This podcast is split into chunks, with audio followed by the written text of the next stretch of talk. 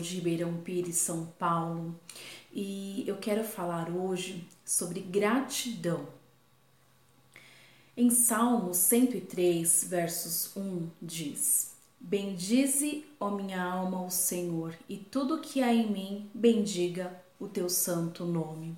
Aqui o salmista ele inicia esses salmos e ele finaliza pregando a alma dele, bendiga o nome do Senhor, significa proclamar a bondade de Deus e a sua grandeza tem que vir da nossa alma. A gratidão é algo tão importante e necessário quanto a oração e o jejum em nossas vidas, mas muitas vezes nos esquecemos e deixamos de lado.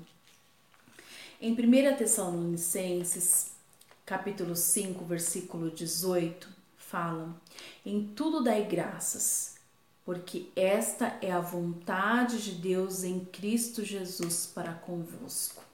Isso nos faz lembrar de várias circunstâncias em nossas vidas que são difíceis.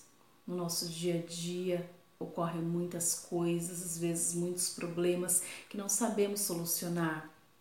Muitas vezes a nossa vontade é de murmurar, reclamar, nos queixar, mas quando nós nos lembramos deste princípio, que a vontade de Deus é que viemos dar graças, não por essas circunstâncias, mas passar por essas circunstâncias dando graças ao Senhor, agrada ao coração de Deus.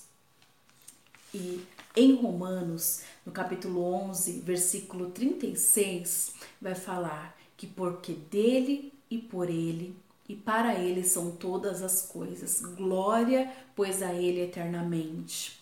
Aí nós entendemos que tudo que o Senhor nos dá, tudo que o Senhor colocou sobre as nossas mãos para fazermos, tudo que ele confiou a nós, é para engrandecermos ao nome dele.